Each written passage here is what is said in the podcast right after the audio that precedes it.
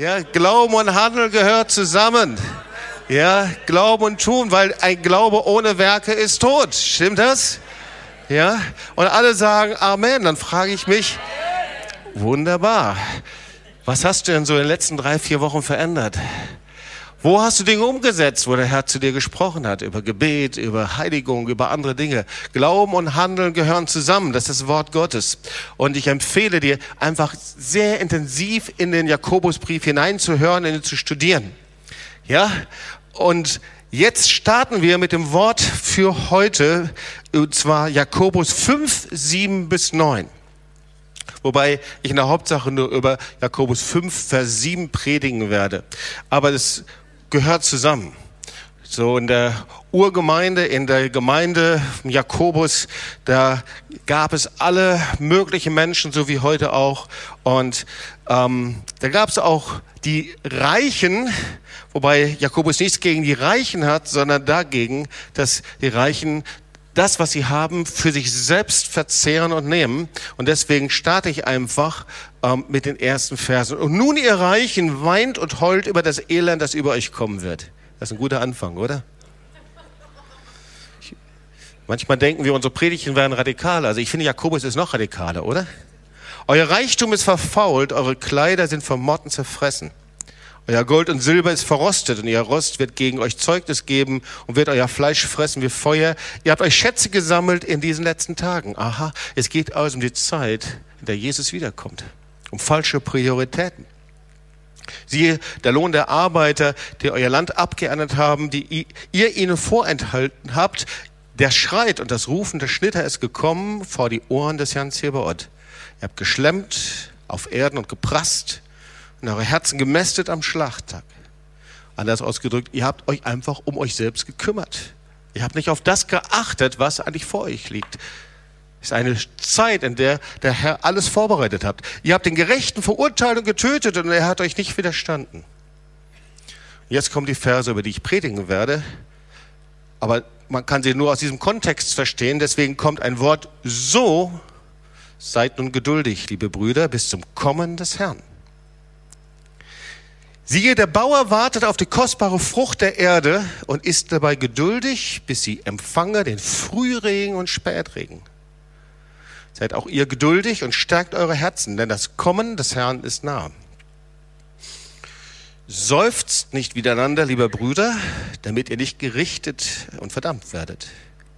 Siehe, der Richter steht vor der Tür. Schauen wir uns mal den Text zuallererst an. Und dann werden wir sehen, worum es geht. Also, ich habe gesagt, Jakobus 5, Vers 7, so seid nun geduldig, liebe Brüder, liebe Schwestern, bis zur Ankunft, bis zur Zukunft, bis zum Kommen des Herrn. Wir wissen ja, ähm, es hat viele Menschen gegeben, die haben immer versucht, das auszurechnen. Wann kommt dann jetzt Jesus wieder? Und die Bibel ist ja sehr eindeutig. Das funktioniert nicht. Matthäus 24, 36. Von dem Tag aber und von der Stunde weiß niemand, auch die Engel im Himmel nicht, auch der Sohn nicht, sondern allein der Vater. Aber es gibt einen Zeitpunkt, der kommt ein Zeitpunkt, der näher rückt. Und die Bibel spricht davon, dass man an den Zeichen der Zeit kennen kann, dass die Generation, dass man eine Generation bestimmen kann, die den Herrn sehen wird. Ich glaube, dass ich zu der Generation gehöre, die das Wiederkommen des Herrn erwarten kann. Ich weiß noch, als wir 1920 waren, kamen Männer und Frauen Gottes hinein und sagten, ihr gehört zu der Generation, ihr könnt das Kommen des Herrn erwarten. Und dann geht es weiter mit einem Bild, das es in sich hat. Und zwar, siehe, der Bauer wartet auf die kostbare Frucht der Erde und ist dabei geduldig, bis sie empfängt den Frühregen und Spätregen. Und das ist mein Bibeltext. Den wollen wir uns mal genau anschauen. Siehe, der Bauer wartet auf die kostbare Frucht der Erde und ist dabei geduldig, bis sie empfängt den Frühregen und Spätregen. Und wollen wir uns mal einige Worte genauer anschauen. Die kostbare Frucht ist eigentlich noch etwas anderes. Wenn eine Frucht kostbar ist, dann muss ich sie schätzen. Deswegen ist im Hebräischen, im Griechischen das gleiche Wort. Es ist nicht einfach nur eine kostbare Frucht, sondern es ist die Frucht, die ich wertschätze. Die Frucht der Wertschätzung, die Frucht der Ehre. Das heißt, da wartet jemand geduldig Und da wächst etwas heran, da wird eine Voraussetzung geschafft, dass was passiert. Hier geht es um eine Haltung gleichzeitig. Wir sehen, dass der, der wartet, geduldig ist. Und geduldig ist immer so ein Wort. Manche sind geduldig, manche ungeduldig. Aber eigentlich, was hier steht, ist, er ist langmütig, er ist großzügig. Er trägt den Geist Jesu in sich, also eine Verhaltensweise. Und dann wird gesprochen von Frühregen und von Spätregen. Nächster Vers, seid auch ihr geduldig und stärkt eure Herzen, denn das Kommen des Herrn ist nahe. Geduldig, haben wir es wieder. Das ist die Haltung, die der Herr finden möchte. Irgendetwas, was der Herr anscheinend besonders liebt. Ist ja so wenn wir mit jemandem zusammen sind, es gibt Eigenschaften, die mögen wir besonders und es gibt so andere Eigenschaften, die mögen wir nicht besonders. Geht es euch auch so? Und genauso geht es Gott auch. Und hier ist anscheinend eine Haltung, die er finden möchte, etwas, so seid auch großzügig, langmütig, wertschätzend steht hier. Und dann steht, und stärkt eure Herzen. Wieder was anderes die Herzen zu stärken. Da geht es nicht um ein Cardiotraining, da geht es nicht um irgendein Medikament, sondern es geht, sein Angesicht fest auszurichten. Richtet eure Angesicht fest aus. Wir kennen die Geschichte von den zehn Jungfrauen, die fünf Jungfrauen, die, denen das Öl ausgegangen ist und die anderen fünf Jungfrauen, die ihre Gefäße mit Öl gefüllt hatten und sie hatten ihr Angesicht ausgerichtet auf den Bräutigam. Ja? beständig. So, das mal so ein erster Blick in diesen Text hinein. Merkwürdig, oder? Früh- und Spätregen. Was ist Früh- und Spätregen? Wisst ihr das? Also, manche wissen es. Dieses Bild, das ist direkt importiert aus Israel. Der Frühregen ich weiß nicht, heute kann sich das ein bisschen geändert haben, aber in der damaligen Zeit war das so. Der Frühregen, der war Anfang November. Da hat es dann geregnet. Karges Land, Wüste. Anfang November regnete es. Und dann gab es einen Spätregen, der war zu März, oder so zwischen März, April, Mai. Beides war wichtig, der Frühregen und dann der Spätregen. November und dann März, April, Mai. Der Frühregen, der diente dazu, dass die Zisternen gefüllt wurden. Der Boden war hart und er diente dazu, dass die, dass die Erde weich wurde. Und dann wurde die Erde bearbeitet. Aber dadurch konnte die Frucht noch nicht wachsen. Deswegen gab es den Spätregen, das heißt zwischen März und Mai diesen Spätregen und dann konnte die Frucht wachsen. Der Boden wurde weich, und die Frucht konnte wachsen. Die Zisternen wurden voll, Spätregen, da gab es die Ernte. Und dann gibt es noch eine geistliche Bedeutung vom Früh- und Spätregen. Weil die geistliche Bedeutung ist die Ausgießung des Heiligen Geistes. Joel 2,23. Und die Kinder Zions, freut euch und seid fröhlich im Herrn, eurem Gott, der euch gnädigen Regen gibt und euch herabsendet, Frühregen und Spätregen wie zuvor, dass die Tennen voll Korn werden und die Keltern Überfluss an Wein und Öl haben sollen. So, jetzt sind wir beim Heiligen Geist. Wir sehen also, Jakobus 5, Vers 7 spricht über ein Zeitalter des Heiligen Geistes. Frühregen und Spätregen. Da geht es nicht einfach um eine Bewässerung des Landes, sondern wir haben hier die Kennzeichen, das ist Überfluss, die Tennen sind voll Korn, Ströme lebendigen Wassers. Und wir sehen, hier wird über ein geschichtliches Ereignis gesprochen, das wir kennen. Der Frühregen, in dem die Tennen gefüllt werden, in dem der Heilige Geist kommt, in der Boden weich wird, das Land vorbereitet wird. Wir sehen das, was zu Pfingsten passiert ist, Apostelgeschichte 2, der Heilige Geist kam auf die Jünger, Frühregen. Wir sehen, wie die verheißene Erweckungsgeschichte sich erfüllt haben. Die Geschichte des Heiligen Geistes in der Welt. Wir sehen, wie der Heilige Geist ausgegossen wird bis Anfang des letzten Jahrhunderts. Alle Erweckungsbewegungen, die passierten. Das Frühregen. Die Erweckung in der Azusa Street losstartete, wir können da vorne in der YouTube und überall lesen, hat hinter 800 Millionen Menschen erfasst. Frühregen, erfüllt von der Kraft des Heiligen Geistes. Wir sehen die Salbung, Kraft des Heiligen Geistes, die hineinfließt, die verschiedenen Kirchen, Gemeinden hinein. Frühregen. Und dann wird über den Spätregen ge gesprochen. Das heißt, bevor Jesus wiederkommt, wird der Heilige Geist nochmal in einem besonderen Maß ausgegossen werden. Und das ist der Spätregen. Also der Spätregen, eine Geistausgießung vor einer gewaltigen Ernte, die noch aussteht.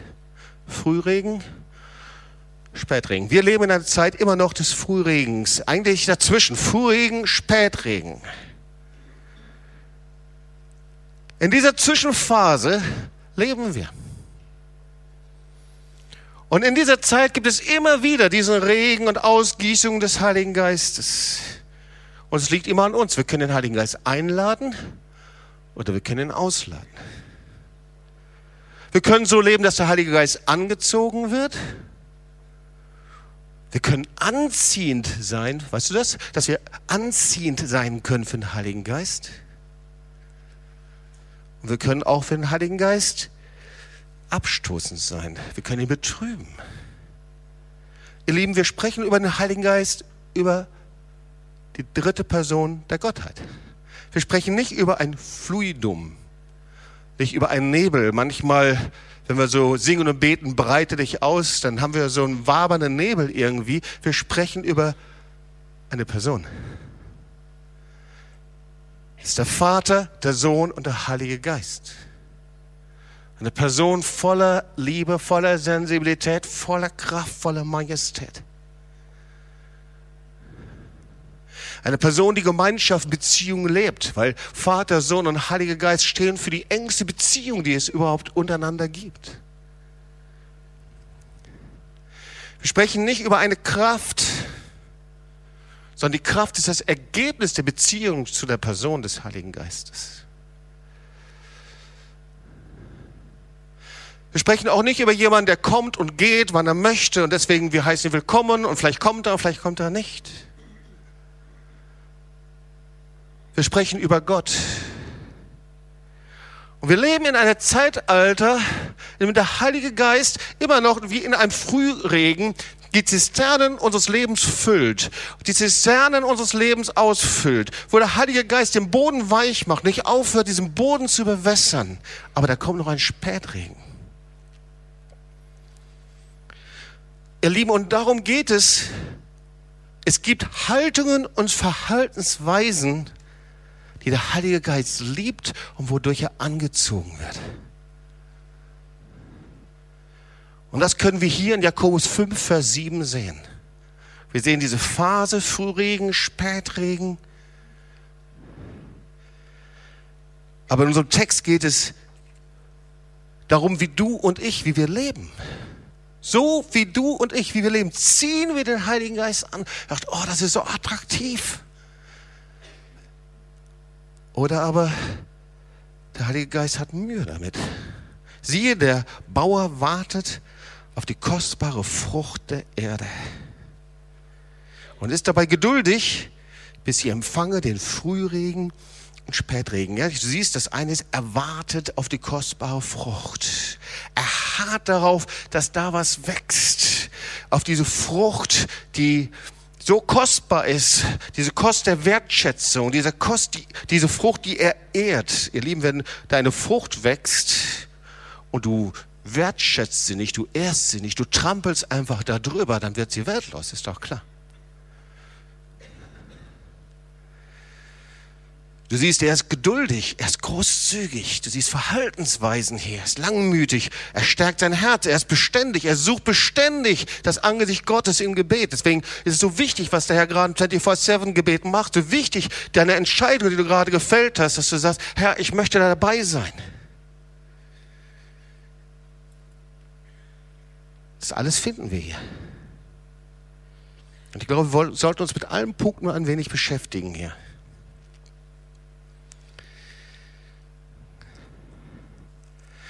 So, ab und zu lese ich Zeitungen. Manche wissen das. Manchmal ist es interessant, was drin steht, weil das ist irgendwie so, kennzeichnet so ein bisschen den, den, den Geist dieser Zeit. Ich habe da ein Wort entdeckt, das kann ich kaum aussprechen, aber das drückt das aus, womit ich mich so in letzter Zeit beschäftige. Ich hoffe, ich kann das richtig aussprechen. Kennt ihr Hooligans? Hooligans, das steht so für Anarchie eigentlich. Und das Wort, das ich darin gelesen habe, das heißt Verbal-Hooliganismus. Und da wird geschrieben, wir sehen gerade in Deutschland einen Verbal-Hooliganismus.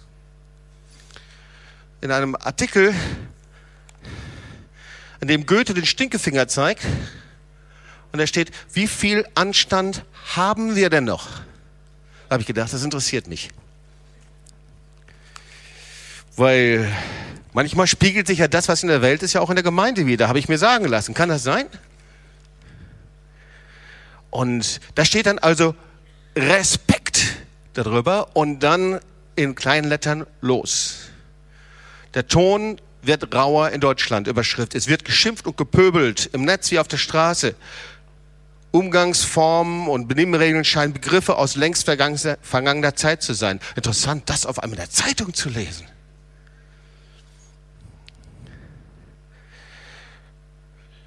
Ich lese mal so zwei, drei Sätze.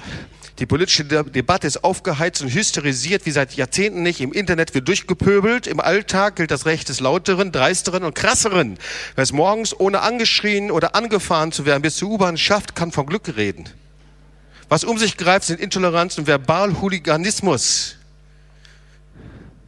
Und dann einige Beispiele und so weiter und sagt, schaut nicht auf Donald Trump, sondern vielleicht sollten wir uns selbst anschauen.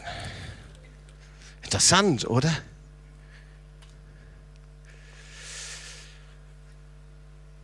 Manchmal frage ich mich, inwieweit wir selbst auch damit zu tun haben. Wir leben ja in dieser Welt und inwieweit wir als Gemeinde nur eine Vollmacht und als Braut Jesu nur eine Vollmacht, eine Autorität im Gebet haben, wenn wir in einem entgegengesetzten Geist leben. Und das hat was mit dieser Frucht der Ehre zu tun. Es ist interessant. Ich habe das Vorrecht, viele Männer und Frauen kennengelernt zu haben, vollmächtige Männer und Frauen.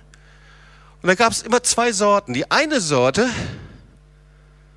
das war die Sorte, die, hm, sagen wir mal, sehr selbstbewusst aufgetreten sind und die Hammergeschichten erzählt haben und äh, sicherlich auch Hammer starke Sachen erlebt haben. Aber dann irgendwann mal, so nach kürzerer Zeit, hörte man nichts mehr von ihnen, ganz merkwürdig. Und dann gab es die andere Sorte von Männern und Frauen Gottes, vollmächtig, powerful, und wir hatten ein Kennzeichen. Und dieses Kennzeichen war Wertschätzung. Das merkt man in den ganz kleinen Dingen. Zum Beispiel Günther und Ursel könnten ein Buch drüber schreiben.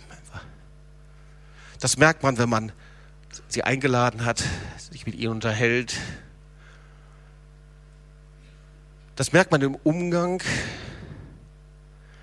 Und irgendwie scheinen sie ein Geheimnis entdeckt zu haben, dass der Heilige Geist irgendwie angezogen wird von dieser Wertschätzung, von dieser Frucht der Ehre. Es war so, als ob sie erkannt hätten, dass der Heilige Geist das besonders liebt. Ist ja auch so, der Heilige Geist ehrt den Sohn und der Sohn ehrt den Vater. Das ist ein Prinzip Gottes. Und irgendwie kann er sich anscheinend nur bewegen, wenn er diese Ehre, und jetzt sage ich das griechische Wort Time heißt das, findet. Das ist das Wort, das du auch in Jakobus 5, Vers 7 findest, Time. Das heißt, das ist was Kostbares, Wertvolles, Wertschätzung, Wichtiges. Das ist wie Gold, das du an einem besonderen Platz platzierst. Weißt du, wenn du so einen Klumpen Gold hast, wirst du es kaum in deine Küchenschublade reintun, sondern du wirst dir einen Safe aussuchen, oder? Etwas Besonderes. Hat auch was mit Hochachtung, mit Respekt, Würdigung zu tun. Und Gegensatz von Time ist Atimia. Das ist keine Wertschätzung zeigen. Oder umgekehrt etwas so behandeln, als ob es unbedeutend ist.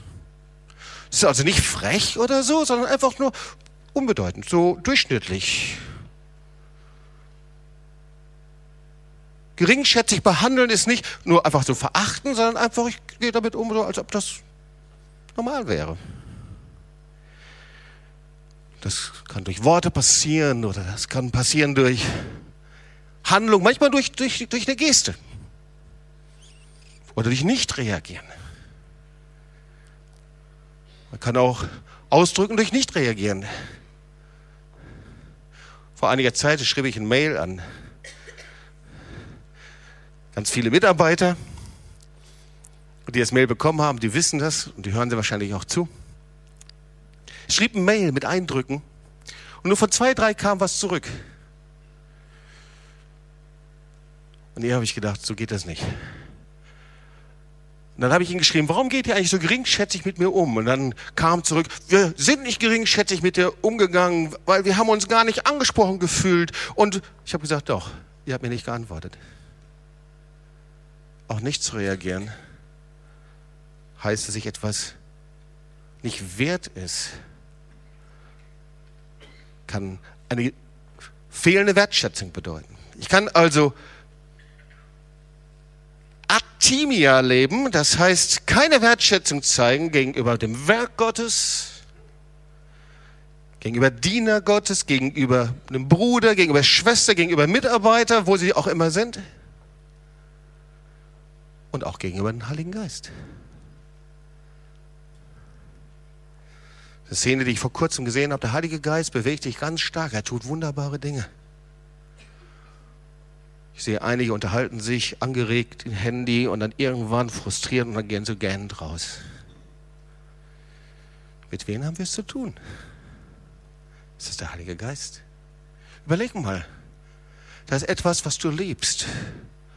Du bist in deinem Wohnzimmer an diesem Wohnzimmer, da öffnest du alles, was dir lieb und wert ist, deine Familienalben. Du zeigst ihm Bilder, die du sonst niemandem zeigen würdest, von deinen Kinderbildern, was weiß ich alles. Du hast Gäste eingeladen und während du erzählst, die Geschichten, die dir ganz tief im Herzen liegen, gähnt der andere und beschäftigt sich mit anderen und geht raus. Wie würdest du reagieren? Weißt du, man kann auch mit Geringachtung jemand verletzen, oder? Und darum geht es. Etwas unbedeutend machen. Ja, du bist mit jemandem zusammen und du erzählst deine Geschichte, du erzählst von dir selber. Hast du das schon mal erlebt? Etwas, was dir ganz wichtig ist und du merkst, wie dein Gegenüber dir nicht mehr zuhört und mit tausend anderen Sachen beschäftigt, guckt irgendwo hin und denkst, das interessiert dich gar nicht. Stimmt's? So was gibt es.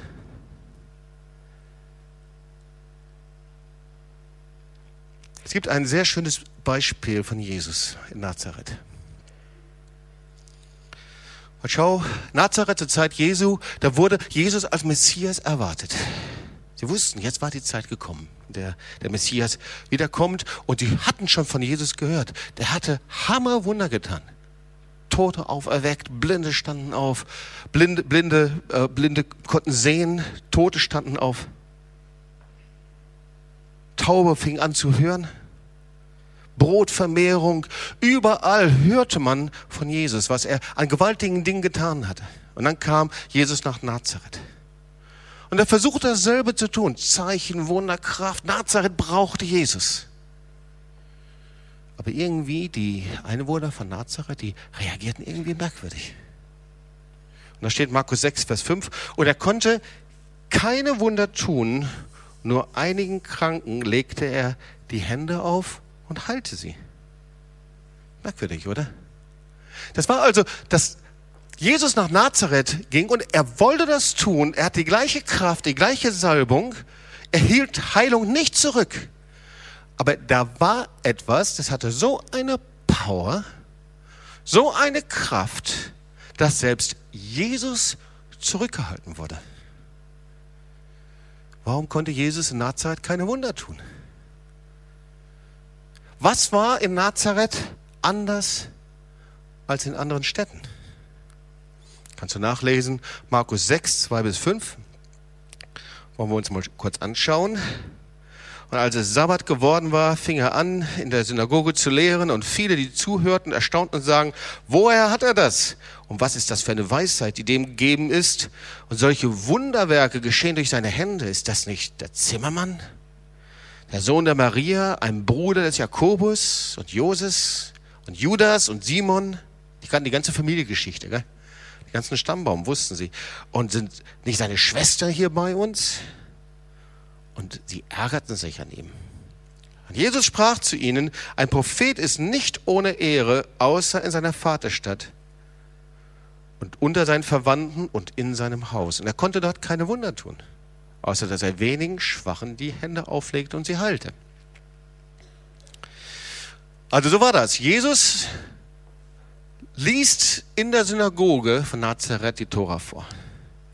Und irgendwie, irgendwann fing sie an, sich zu fragen, Mensch, ist merkwürdig, das ist kein erfahrener Rabbi, der hat noch nicht mal irgendwie eine Rabbinerschule besucht. Warum liest er denn aus der Tora vor? Und dann kam es noch dicker. Jesus stellt sich hin und sagt, und heute ist dieses Wort vor euren Ohren erfüllt worden. Und dann fingen die Menschen an, sagen, das ist doch Jesus. Hey, mit dem haben wir doch gespielt. Den kennen wir, seitdem er so ist. Der war doch Sohn des Zimmermanns. Der hat unsere Möbel hier, der Tisch, der bei uns steht, hat Jesus gebaut. Für wen hält er sich denn eigentlich? Und weißt du, die Menschen hatten eine Vorstellung, wie Jesus kommen sollte. Ja, als mächtiger König, Eroberer, als der Befreier von den Besatzungsmacht der Römer. Aber Jesus kam ganz normal. Ja, war einfach nur ein Nachbar. Hatte sich mit Zöllnern umgeben, sogar mit Prostituierten, ehemaligen Prostituierten, sich bekehrten. Und irgendwie haben sie gesagt, das habe ich mir so nicht vorgestellt. Und schau, das ist so eine Sache, dass Gott schickt uns immer das, was wir brauchen. Sag mal zu deinen Nachbarn, der Herr schickt dir immer das, was du brauchst. Und dann knuff mal deinen anderen Nachbar an und sag, hey, der Herr schickt dir auch das, was du brauchst. Und jetzt zu deinem anderen Nachbarn, aber er schickt es dir immer anders, als du es dir vorstellst. Und das ist die Sache. Gott schickt uns immer das, was wir brauchen, aber meistens ist es anders, als wir es uns vorstellen, oder? Und das größte Problem ist, dass wir unsere Vorstellung haben und Gott einschränken damit und einkasteln. Und genauso war es hier. Völlig anders. Jesus kam nicht im weißen, weißen Pferd, sondern den Stall. Der Heilige Geist kam nicht mit einer Wolke der Heiligkeit, sondern auf Jünger, die anfingen, Sprachen zu beten und betrunken aussahen. Das Feuer, das schillerte nicht irgendwie mystisch über ihnen, sondern der Heilige Geist kam so in Kraft, dass die Leute Probleme hatten damit. Und die Theologen sagten, das ist doch ein Geist der Einheit. Warum haben die nicht alle Einheit da? Ist doch merkwürdig. Der Heilige Geist kommt immer anders, als wir uns vorstellen. Mit seiner Kraft, mit einer Salbung. Wenn du sagst, wer möchte mehr von Gott? Alle sagen, ich will. Aber der Heilige Geist und Gott kommt immer anders, weil es Gott ist. Weil er Gott ist. Darum macht er das. Weil wir nicht verstehen können, nicht ergründen können, weil er Gott ist. Und der einzige Weg ist, dass du ihm vertraust. Dass du dich ihm völlig auslieferst.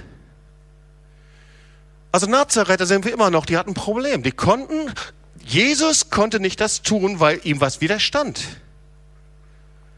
Da gibt es einen anderen Mann, den schauen wir uns auch kurz an. Das ist Simeon. Lukas 2, 25 bis 28. Der wartete auch auf den Messias. Kennst du die Geschichte von Simeon und Hannah? Als Jesus nach Nazareth kam, war er 30 Jahre alt, hatte Zeichen Wunder getan und sie erkannten ihn nicht als Messias. Als Jesus zu Simeon in den Tempel kam, wie alt war er? War ein Baby. 30 Tage alt. Und Simeon wusste sofort, dass es der Messias ist. So komisch, oder? Er wusste sofort, dass es der Messias. Da steht, Simeon war gerecht und gottesfürchtig und wartete auf den Trost Israels und der Heilige Geist war auf ihm. Ich will das mal lesen hier. Und siehe, es war in Jerusalem ein Mensch mit Namen Simeon und dieser Mensch war gerecht und gottesfürchtig und wartete auf den Trost Israels und der Heilige Geist, sag mal Heilige Geist, war auf ihm. Und ihm war von dem Heiligen Geist, wieder sag mal wieder Heiliger Geist, eine göttliche Zusage zuteil worden, dass er den Tod nicht sehen solle, er den Christus des Herrn gesehen habe. Und er kam durch den Geist, sag mal durch den Geist, in den Tempel. Und als die Eltern das Kind Jesu reinbrachten, um mit ihm nach der Gewohnheit des Gesetzes zu tun, dann nahm er auch es in die Arme und lobte Gott und sprach und so weiter. Die Nazarener erkannten Jesus nicht. Simeon erkannte ihn, obwohl er nur ein Baby war. Und der entscheidende Punkt ist der Heilige Geist. Der Heilige Geist, und jetzt hört zu, das ist wichtig. Der Heilige Geist kann sich nur bewegen, wenn er Ehre findet. Die Frucht der Ehre. Weil Jesus sagt über den Nazarener, ein Prophet ist nicht ohne Ehre außer in seinem Vaterstand, Vaterstadt und seinen Verwandten und in seinem Haus. Das heißt, die Menschen ehrten Jesus nicht. Das war der Unterschied. Simon ehrte ihn. Die Nazarener ehrten ihn nicht. Das war der Unterschied. Die Nazarener wertschätzten ihn. Also jede Wertschätzung und Ehrerbietung hat ihren Ursprung in unseren Herzen, in deinem Herzen. Es fängt immer im Herzen an.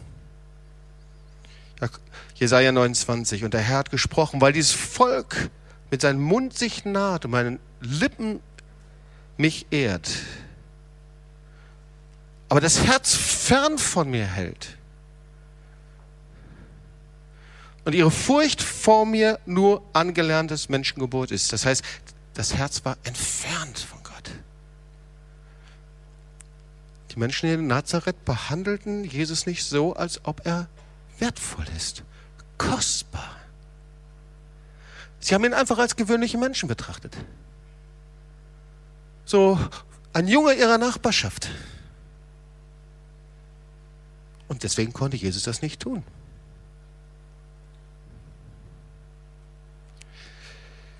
Das war ein Widerstand, der Jesus nicht überwinden konnte. Das war fehlende Frucht der Erde. Überlegt dir mal, was das für einen Heiligen Geist bedeutet. Ihr Lieben, ich glaube, dass wir einen ganz wichtigen Punkt sind. Der Heilige Geist bewegt sich in dieser Woche und in diesen Tagen und wir erleben stark, wie er einfach Herzen weich macht, wie er Zisternen füllt, wie er Wiedergeburt hervorbringt, wie Wunder passieren.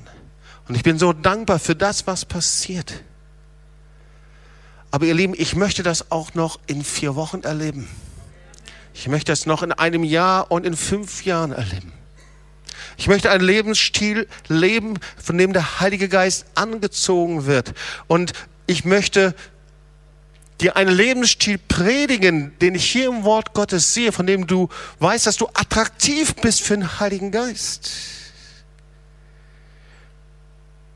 Und wir sind attraktiv für den Heiligen Geist, wenn in dieser Ehre, in dieser Wertschätzung gegenüber ihm leben. Überleg mal, was das für den Heiligen Geist bedeutet. Jeder Gedanke, jede Handlung. Weißt du, merkst du, dass das was mit der Furcht Gottes zu tun hat? Alles, was ich tue, kann entweder das gering machen und klein machen, oder ich kann das wertschätzen. Lieben, als ich meine ersten Gottesdienste gegangen bin, in dem der Heilige Geist sich bewegt hat, ich wusste, jetzt bin ich da, wo Gott ist. Und ich kann nicht einfach hingehen und dann sage ich, jetzt habe ich keine Lust mehr, jetzt gehe ich. Oder, sondern ich wusste, ich muss das empfangen, auch wenn mir das nicht angenehm ist. Ich muss das hören. Ich muss den Heiligen Geist und ich will den Heiligen Geist ehren mit der Haltung, wie ich ihm gegenüber bin.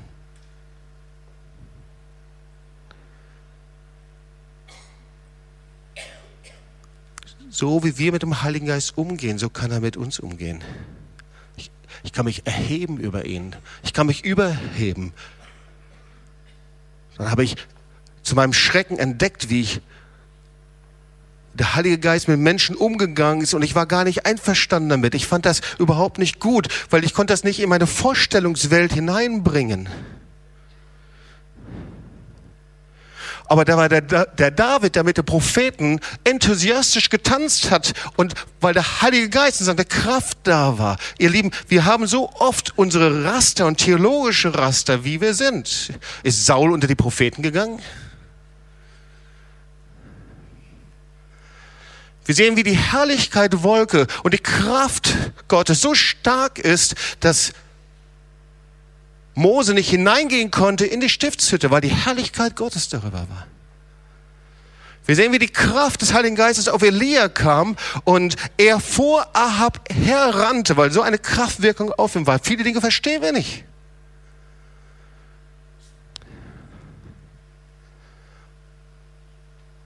Und ich wusste, je mehr ich gesehen habe, wie der Heilige Geist sich bewegt und Dinge tut, desto größer wurde in mir die Furcht.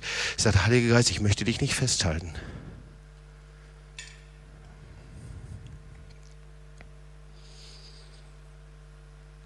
Fehlende Ehre, fehlende Wertschätzung. Lieben, das kann ich festmachen bei uns selbst, wie wir mit uns selber umgehen, gegenüber Menschen, mit denen, wie wir sprechen, mit Spotten, mit Gering machen, mit sich lustig machen. Guck mal, wie der das gemacht hat. Guck mal, wie der sich verhält. Guck mal, dieses und jenes. Und dabei sagt der Herr, es geht um dich. Es geht um dich. Atima, das ist etwas unbedeutend machen. Ach, das geht auch wieder vorbei durchschnittlich machen. Durch Worte, Handlungen, Gesten.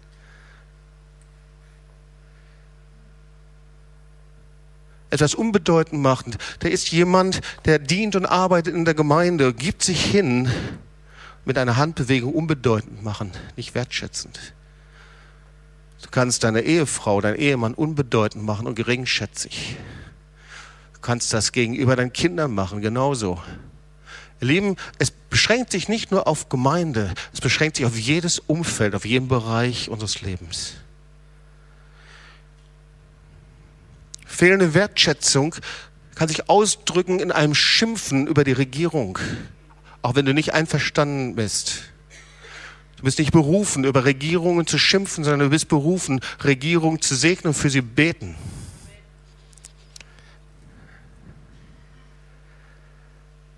Ihr Lieben, die Frucht der Ehre ist die Frucht der Wertschätzung.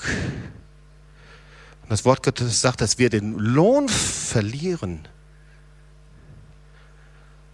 wenn er diese Frucht der Ehre nicht findet und der Heilige Geist sich nicht bewegen kann. Überleg mal, was passiert, wenn diese, diese Frucht der Wertschätzung wächst. Und ich sage es dir ganz ehrlich, ich glaube, dass in einer Zeit des Verbal-Hooliganismus oder wie es auch immer heißt, ähm, in einer Zeit des Schimpfens, des Beschimpfens, wie du es in Presse, Medien, aber genauso auf der Straße findest, des Zorns, des sich Aufregens, die Gemeinde nur eine Vollmacht haben wird, wenn sie in einem Lebensstil der Ehre und der Wertschätzung leben wird. Mit ihren Worten und mit ihrem Umgang. Überlege mal, was, das, was passieren würde.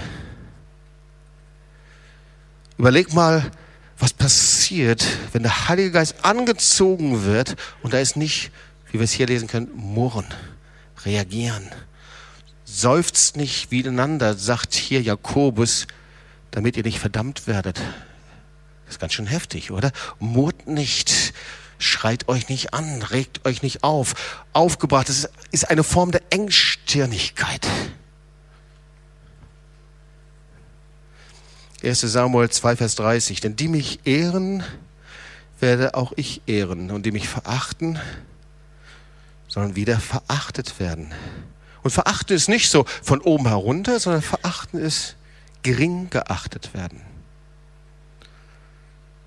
Das ist die Frucht der Ehre, die findest du hier in Jakobus. In einer Zeit von Frühregen und einem kommenden Spätregen, in einer Zeit der Geistausgießung, sagt der Heilige Geist, oh, ich wünsche mir angezogen zu werden von dir. Weißt du, dass du, dass er von unseren Worten angezogen werden kann? Von unserem Verhalten? Von unserem Nicht-Recht einfordern? Jedes Mal da, wo du die Entscheidung hast, gekränkt zu reagieren und zuzumachen und hinzusetzen und sagen, hm, ich, oder aber mit Wertschätzung und Liebe und Annahme zu reagieren. Weißt du, wie der Heilige Geist angezogen wird davon? Die Frucht der Ehre gegenüber seinem Wort.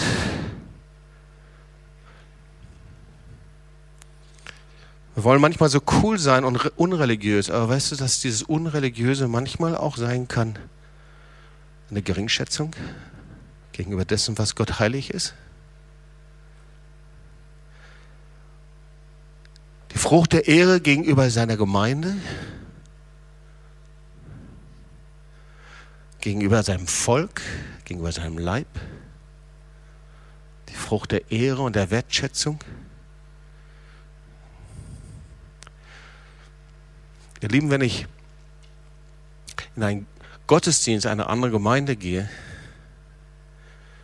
und ich habe oft die Gelegenheit dazu, auch von anderen Denominationen, katholisch, evangelisch, wo auch immer, ist es immer ein Gottesdienst, dem Gott Ehre bekommt. Es ist kein Event, zu dem ich hingehe und wieder weggehe, sondern es ist ein Dienst, in dem Gott geehrt wird. Und das ist mir heilig. Und deswegen schaue ich ganz genau, wie ich hingehe, was ich anziehe und wie ich diejenigen und wie ich Gott ehre, wenn ich in diesen Gottesdienst gehe. Und auch wenn mir die Predigt nicht gefällt, dann stehe ich nicht auf und dokumentiere meine fehlende Wertschätzung mit Verachtung, indem ich einfach gehe. Weil ich glaube, das verletzt den Heiligen Geist. Es gibt so viele Gelegenheiten, wo wir diese Frucht der Ehre nicht bringen. Frucht der Ehre gegenüber Bruder, Schwester, gegenüber Leitung der Gemeinde, Älteste, gegenüber Mitarbeitern, gegenüber Brüdern und Schwestern, die um uns herum sind, aber gegenüber genauso auch im Arbeitsplatz. Ich glaube, das geht überall hin. Ehe, Familie. Ihr Lieben, ich habe erlebt, dass viele Familien die Frucht essen mussten, wie sie mit dem Reich Gottes und Gemeinde umgegangen sind. Die mich ehren, werde ich ehren. Und die mich gering schätzen, die werden Geringschätzung empfangen. Das ist ein ernstes Wort, aber es ist so. Ich habe das oft erlebt, da wo das Wort Gottes geringschätzig behandelt wurde. Gemeinde geringschätzig.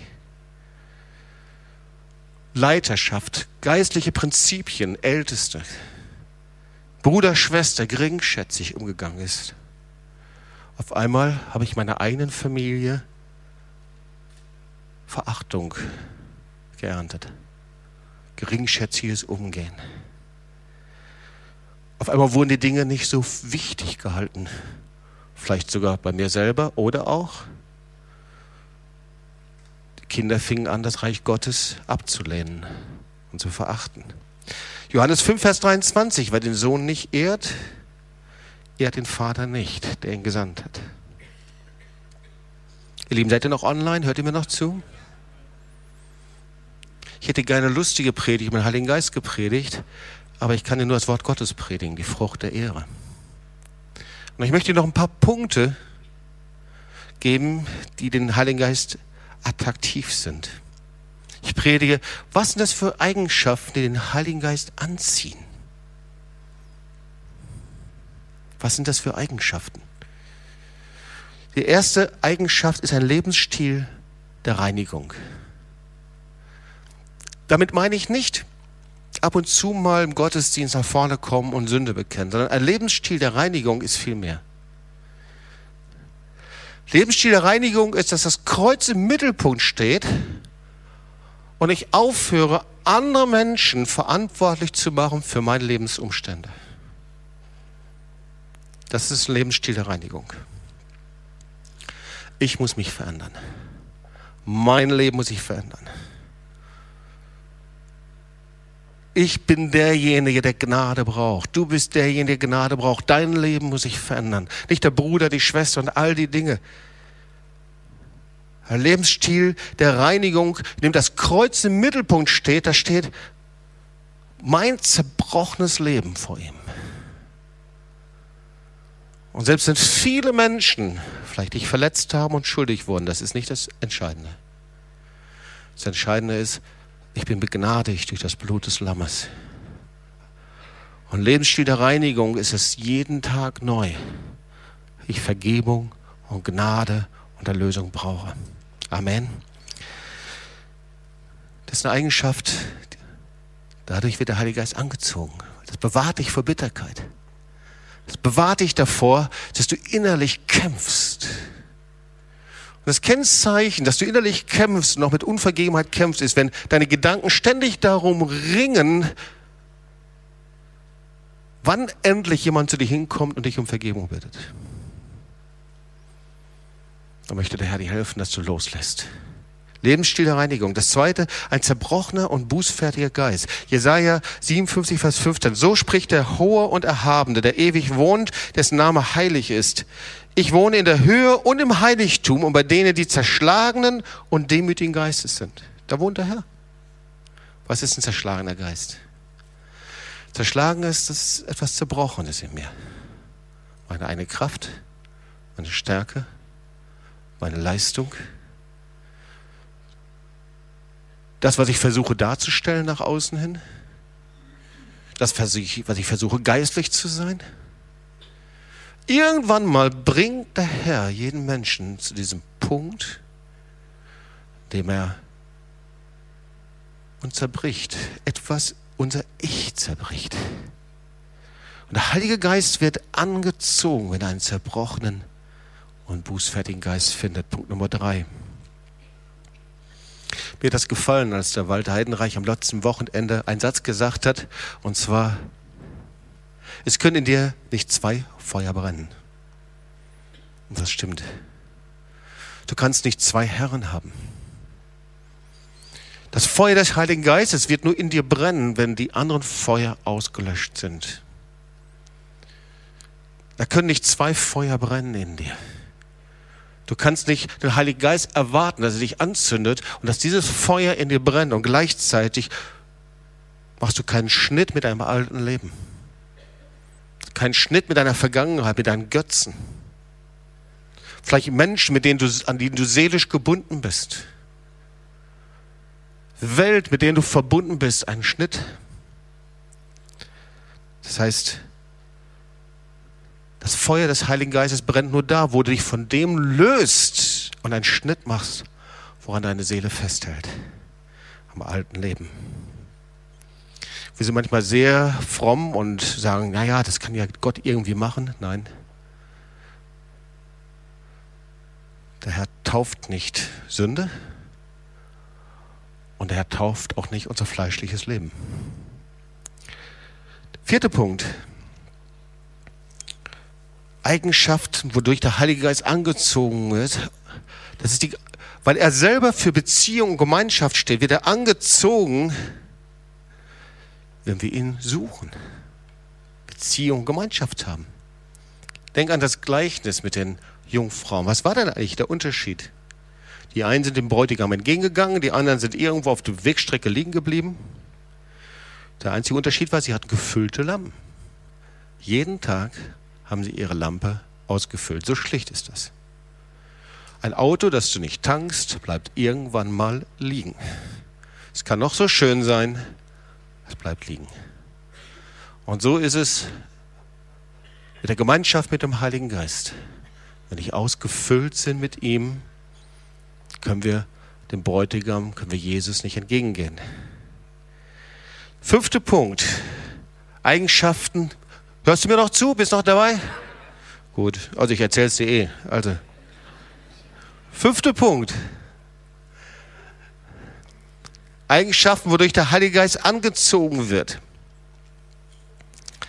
Walter Heinreich hat das so ausgedrückt, angemessen und sofort auf ihn reagieren, auch wenn du ihn nicht verstehst. Ich würde es anders ausdrücken, direkt reagieren, sofortig, direkt gehorsam sein, kindlicher Gehorsam.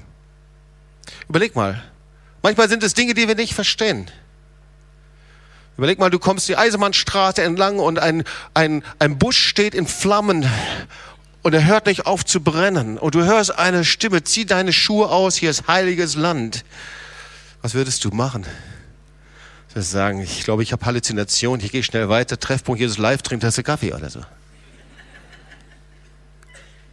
Überleg mal, was Moses gemacht hat. Er hat seine Schuhe ausgezogen, er hat angemessen reagiert, wo er es absolut nicht verstanden hat und hat sich hingestellt. Und nur so konnte er die Berufung empfangen. Hat der Herr dich schon mal um verrückte Sachen gebeten? Wann? Vor zehn Jahren? Oder jeden Tag? Ja, Jobs, vor fünf Jahren weiß ich noch, das war so verrückt. Ich spreche nicht vor fünf Jahren. Was war heute? Was war gestern? Angemessen reagieren. Was war heute im Gottesdienst? Hier waren mindestens zehn Leute, die Impuls hatten vom Heiligen Geist, prophetischen Impuls, und du bist nicht gekommen. Hier waren Leute, zu denen hat der Heilige Geist gesprochen, und du hast nicht damit gedient obwohl du es ihm versprochen hast. Das sage ich nicht, um dich zu verdammen, sondern zu motivieren. Hier sind ganz viele, zu denen hat der Heilige Geist gesagt, geh zu der Person hin und gib dein Zeugnis. Und du hast es bis heute rausgeschoben, bis heute nicht angerufen. Es sind viele Leute hier in diesem Gottesdienst und auch die Zuschauer, zu denen hat der Heilige Geist gesagt, ich möchte, dass du auf mich wartest. Und du hast es einmal gemacht und zweimal und jetzt ist es schon wieder drei Wochen her. Was ist, wenn da ein Busch, ein brennender Busch kommt? Vielleicht sieht der Busch ganz anders aus. Das sind die Apostel im Obergemach. Das sind so viele Dinge, worum der Heilige Geist bittet. Angemessen reagieren, direkt.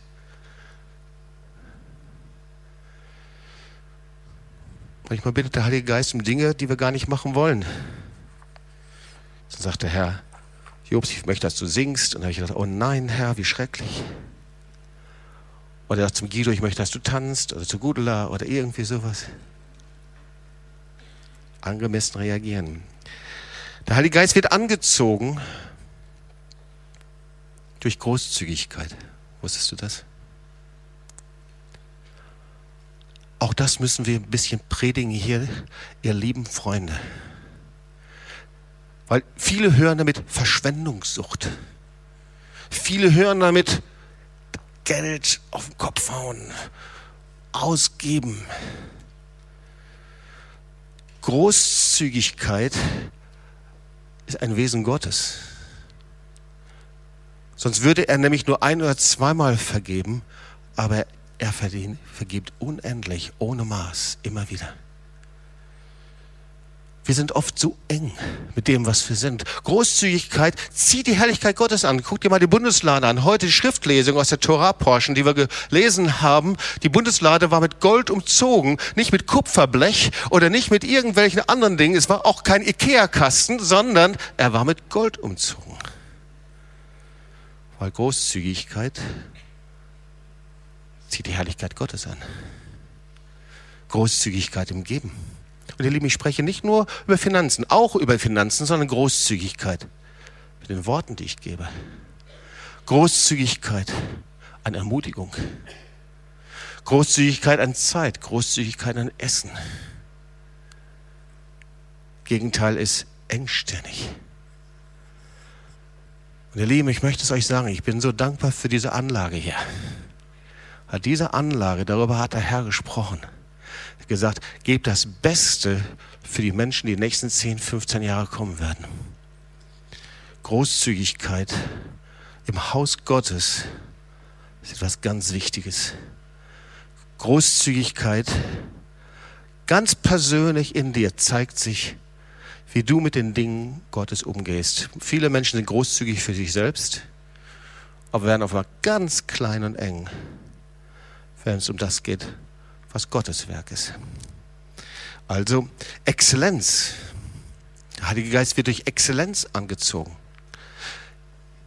Bist du noch online? Exzellenz heißt nicht Perfektionismus. Ja, das ist nicht Exzellenz. Exzellenz ist, dass ich die Dinge, die Gott mir anvertraut hat, zum Ende führe. Und zwar gut zum Ende führe. Das Gegenteil von Nachlässigkeit.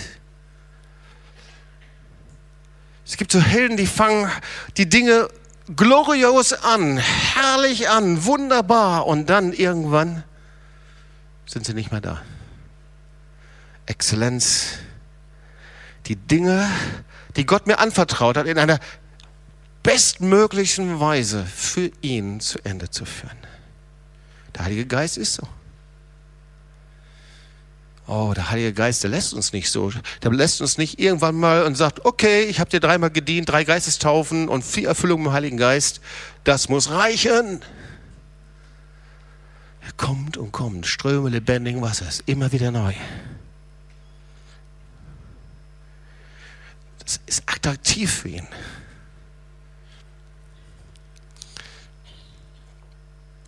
Manchmal drückt sich das auch mit den Dingen aus, die bei uns zu Hause sind.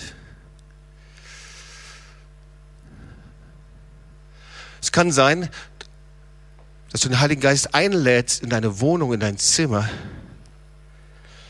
Und der Heilige Geist sagt, hm, du könntest hier ein paar Dinge ruhig mal auswechseln. Das sind Dinge, die sind so lange, so, so lange schon da. Und es ist nicht, weil nicht, du nicht das Geld hast, darum geht es nicht. Sondern es geht darum, dass Menschen mit sich geizig umgehen. Mit sich selber geizig umgehen.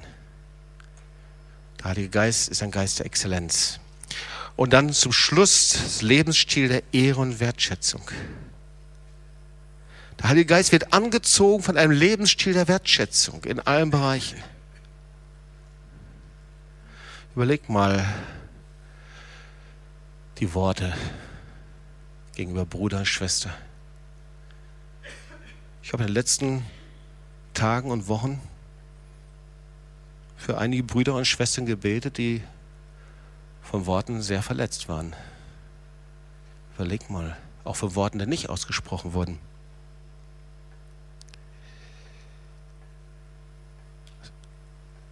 Oder Worte, die zu Hause ausgesprochen wurden. Lebensstil der Wertschätzung.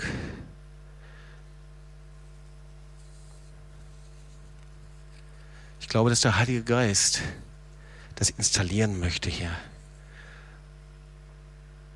In deiner Familie. Wenn du zu, es gibt ja Menschen, die schnell aufbrausen sind. Das ist okay. Es gibt unterschiedliche Charakterformen. Aber ein dauerndes Aufgebrachtsein und fehlende Vergebungsbereitschaft und Bereitschaft, nicht mit dem Bruder, Schwester mehr zu sprechen, ihr Lieben, ist richtig knallharte Sünde. Ist richtig Sünde. In einem Lebensstil der Anklage zu leben, anderen gegenüber, dann brauchen wir nicht über Glauben und Handeln und Tun zu sprechen, sondern da sagt der Herr, wenn du so jemand bist, dann musst du Befreiung von deinem Zorn bekommen, musst du Befreiung von deinem Aufgebrachtsein bekommen, von deinem inneren Rückzug, musst du Befreiung bekommen von deinen äh, negativen Haltungen, Befreiung davon. Mach Schluss damit. Du sollst zu einem Mann, zu einer Frau werden, die angezogen wird, attraktiv wird vom Heiligen Geist.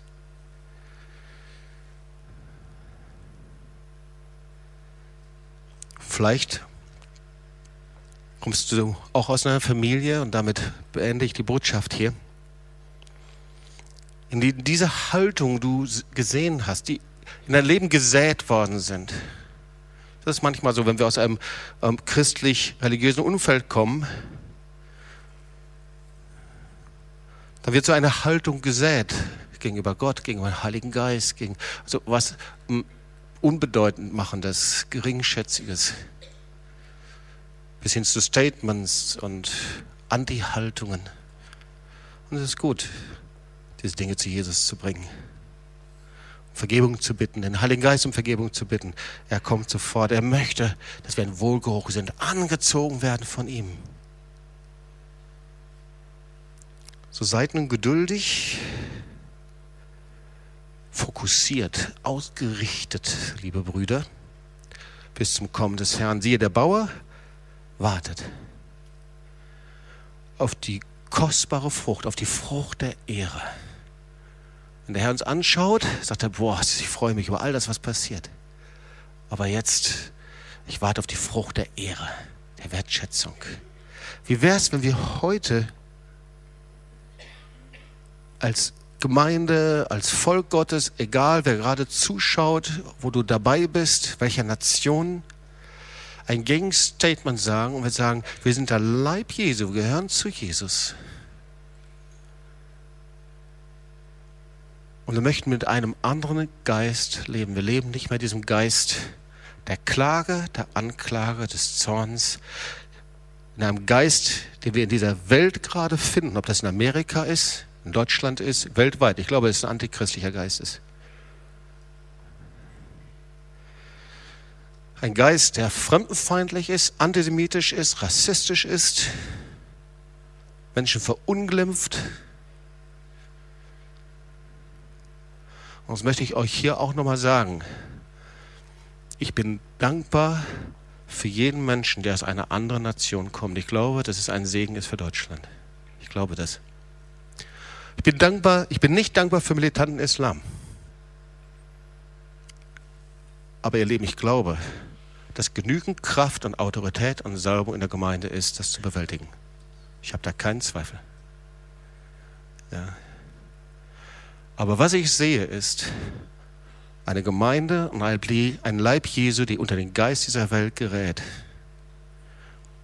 Und der Heilige Geist, der darauf wartet und sagt, ich möchte den Spätregen geben, einen neuen Regen. Der Bauer wartet auf die kostbare Frucht der Erde und ist geduldig. Er ist fokussiert. Er ist großzügig, langmütig. Er wartet und wartet.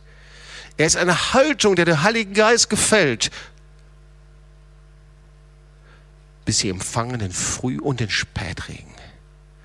Deswegen seid auch geduldig, stärkt eure Herzen, seid fokussiert, ausgerichtet auf Jesus, denn das Kommen des Herrn ist nahe. Seufzt nicht, murrt, klagt, stöhnt nicht miteinander, liebe Brüder, damit ihr nicht gerichtet werdet. Siehe, der Richter steht vor der Tür. Ist schon interessant, was da alles in diesem Vers drin steht, oder? Kompakt alles. Erweckungsgeschichte unsere Haltungen, wie wir angezogen werden vom Heiligen Geist, wie wir miteinander umgehen im Geist Jesu. Und was für eine Chance, was für eine Autorität und Salbung. Lass uns aufstehen, wir wollen beten zusammen.